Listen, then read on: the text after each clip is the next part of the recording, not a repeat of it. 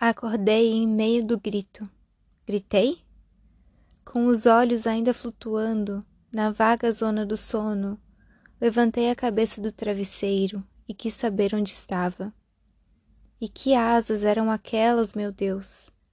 Essas asas que se debateram assim tão próximas que o meu grito foi num tom de pergunta: Quem é? Abri a boca e respirei. Tinha que me localizar. Espera um pouco, espera. Estava sentada na cama de um hotel e a cidade era Marília. Cheguei ontem, sim, Marília. Tudo escuro, mas não tinha um relógio ali na cabeceira. Pronto. Olhei e os ponteiros fosforescentes me pareceram tranquilos. Cinco horas da madrugada. E antes de me perguntar o que estou fazendo aqui, Veio a resposta assim, com naturalidade.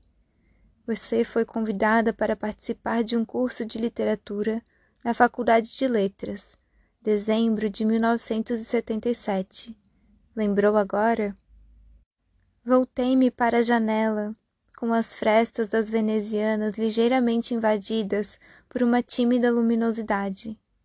Por um vão menos estreito, podia entrever o céu roxo e as asas? Perguntei, recuando um pouco. Pois não acordei com essas asas? Pronto. Elas já voltavam arfantes no voo circular em redor da minha cabeça. Protegi a cabeça com as mãos. Calma, calma. Não podia ser um morcego, que o voo dos morcegos era manso, aveludado. E esse era um voo de asas assustadas. Seria um pombo? Ainda imóvel, entreabri os olhos e espiei. Foi quando o pequeno ser alado, assim do tamanho da mão de uma criança, como que escapou dos movimentos circulares e fugiu, espavorido para o teto. Então acendi o abajur. A verdade é que eu estava tão assustada quanto o pássaro que entrara, Deus sabe por onde, e agora alcançar o teto, abrindo o espaço em volteios mais largos. Levantei-me em silêncio e fui abrir as venezianas. O céu ia emergindo do roxo profundo para o azul. Olhei mais demoradamente a meia-lua transparente, as estrelas pálidas. Voltei para a cama. Puxei o cobertor até o pescoço e fiquei ali sentada, quieta, olhando a andorinha. Era uma andorinha e ainda voando, voando. Meu medo agora era que nesse voo, assim encegada, não atinasse com a janela. Na infância eu tinha convivido tanto com os passarinhos, os da gaiola e esses transviados que entravam de repente dentro de casa e ficavam voando, assim mesmo como que encarregados, até trombarem esbaforidos, o bico sangrando, as asas exaustas, abertas feito braços. E a saída? Vamos, pode descer, eu disse em voz baixa. Olha aí, a janela está aberta. Você pode sair. Repeti e me recostei no espaldar da cama. E a andorinha quase colada ao teto, voando, voando. Esperei. O que mais podia fazer se não esperar? Qualquer intervenção seria fatal. Disso eu sabia bem. Tinha apenas que ficar ali, imóvel, respirando em silêncio, porque até meu sopro podia assustá-la. Voltei o olhar para o pequeno relógio. Mas o que significava aquilo? Uma andorinha assim solta na noite, voando desesperada no meio da noite, de onde tinha vindo e para onde ia. Ainda estava escuro quando ela entrou e começou a voar, coroando a minha cabeça com seus voos obsessivos que continuavam agora no teto, numa ronda tão angustiada.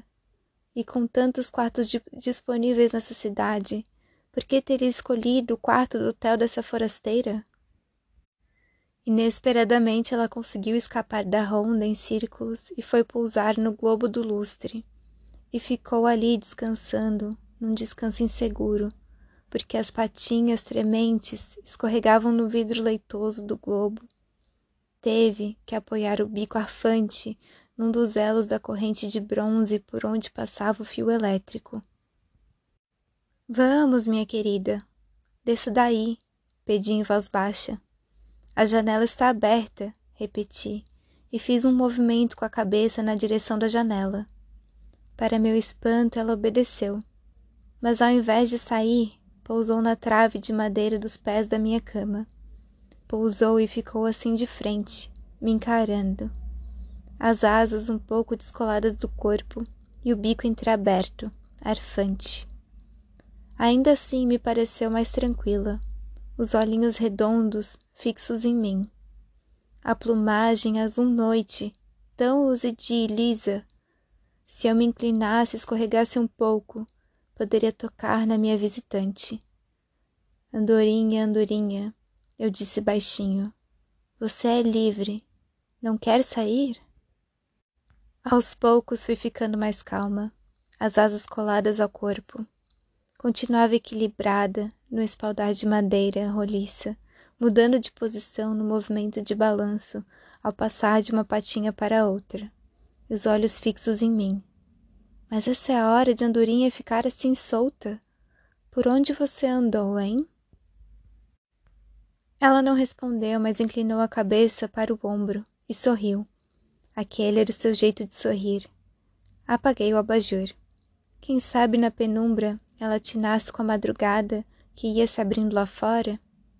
Com a mão do pensamento consegui alcançá-la e delicadamente fiz com que se voltasse para a janela. Adeus, eu disse. Então ela abriu as asas e saiu num voo alto, firme.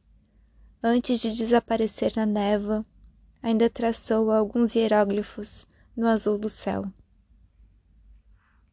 Trecho da crônica Onde estiveste de noite, de Lígia Fagundes Teles.